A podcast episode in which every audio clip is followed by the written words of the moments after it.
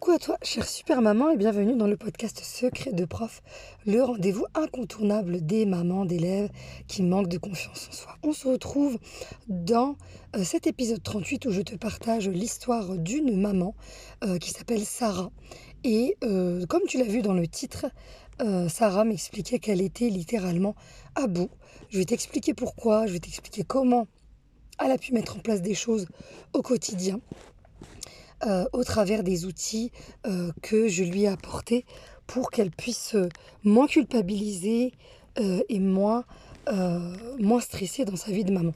Alors comme tu le sais peut-être déjà, j'ai conçu mes, les 37 cartes secrètes pour t'aider à moins hurler et moins crier au quotidien, où je te dévoile tous mes secrets sous forme de cartes au format PDF qui ont eu un franc succès chez les mamans parce que je dégomme clairement pas mal d'idées reçues euh, dans euh, ce volet euh, des cris dans la vie de maman, où trop souvent, il y en a littéralement assez de lire qu'il est possible de ne jamais crier dans la vie de maman. Alors, clairement, je te le dis, je vais le répéter, je vais le répéter à de nombreuses reprises parce que ce qu'on a pu voir dans euh, euh, les, que ce soit les mails que j'ai envoyés, que ce soit en story sur Instagram, j'ai eu beaucoup de messages privés sur euh, ce, cette, on va dire ce tabou du fait que oui, on crie tout et je m'inclus dedans pour la simple et bonne raison qu'il faut comprendre que le, métier de maman,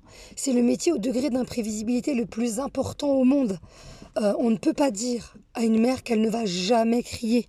Par contre, on peut dire comment tu vas pouvoir moins hurler, mettre en place des connaissances liées aux neurosciences qui sont concrètes, adaptées à ta vie de maman, qui ne te culpabilisent pas et qui sont pas là pour te mettre la pression comme s'il était possible euh, d'être Brie Vanderkamp euh, avec une maison tirée à quatre épingles.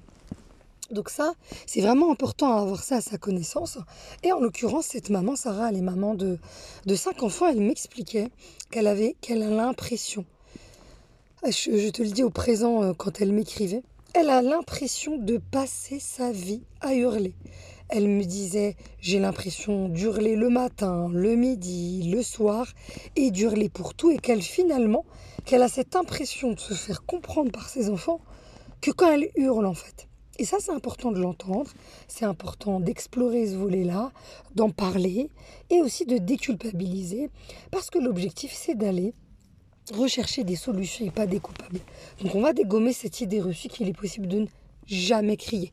D'accord Le mot jamais, il est vraiment destructeur, il est vraiment difficile. Et en l'occurrence, pour cette maman qui m'expliquait qu'elle avait investi dans des programmes qui t'aident à éduquer avec sérénité, sans crier, sans hurlement, sans avec tous les sons euh, qu'on connaît, et qu'au final, en fait, ça l'a culpabilisé encore plus. Eh bien, quand bien même c'est plein de bonnes intentions, j'en ai aucun doute là-dessus, eh bien ça manque de réalisme. Et moi c'est ça que je trouve dommage, c'est que ça manque de réalisme sur la vie de maman. L'idée, c'est de comprendre qu'est-ce qui te fait hurler, quand est-ce que tu hurles et comment tu vas faire avant d'hurler, pendant que tu hurles et après avoir hurlé. Et ça, l'objectif principal, c'est d'aller explorer ton labo unique et magnifique et ta famille. ça, c'est la première étape euh, euh, où j'ai aidé, euh, j'ai aidé Sarah. C'est de l'aider à aller simplement explorer une journée euh, dans sa vie de maman sans qu'elle apporte aucune modification, simplement en étant dans l'observation. Voilà, je vais observer, comme un chercheur dans son laboratoire, combien de temps je vais hurler dans ma journée, combien de fois j'ai hurlé, qu'est-ce qui m'a fait hurler en fait, à quel moment cette limite de bah, je vais bien, je n'hurle pas et au final je finis par craquer? Et me transformer en Cruella. Et le fait d'être simplement dans l'observation dans un premier temps, eh ben ça va permettre d'avancer tout doucement et sûrement dans cet objectif de moins crier pour mieux se sentir dans la vie de maman. Et ce qui était drôle après, après coup en échangeant avec elle, c'est qu'elle me disait, bah en fait dans mes, dans mes notes, bah, je vois que j'ai crié au moins 43 fois dans la journée. Donc elle était absolument abasourdie et je lui ai dit, bah, figure-toi que tu n'es pas la seule. Donc, euh, si tu savais à quel point on est toutes dans le même bateau et que justement en mettant en place certains outils au quotidien, ben, tu vas apprendre petit à petit à moins crier. Et c'est là où je vais t'apporter un éclairage extrêmement important au niveau des neurosciences pour mieux comprendre comment ça se passe dans notre cerveau, qui a beaucoup aidé notamment Sarah. C'est de comprendre que quand on a une habitude qui s'est installée, eh bien c'est un apprentissage.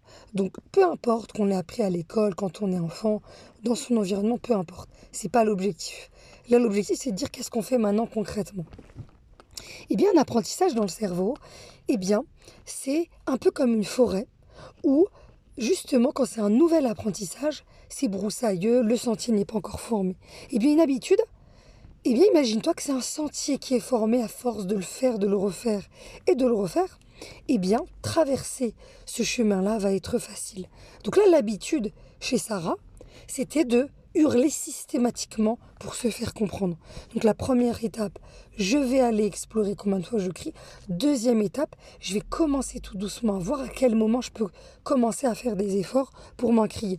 En ayant ce paramètre de, de cette image que donnent les neuroscientifiques de la forêt, que de pouvoir moins crier, bah finalement c'est d'installer une nouvelle habitude dans ton quotidien. Donc ça va demander du temps, des efforts, ça va demander de la patience à ton égard, ça va demander de te dire que oui, tu vas continuer à crier, petit à petit, tu vas de moins en moins crier.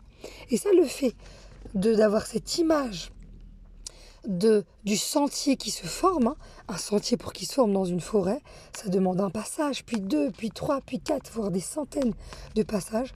Et eh bien installer une nouvelle habitude, c'est exactement pareil dans le cerveau quand tu vas vouloir décider ben, de moins crier.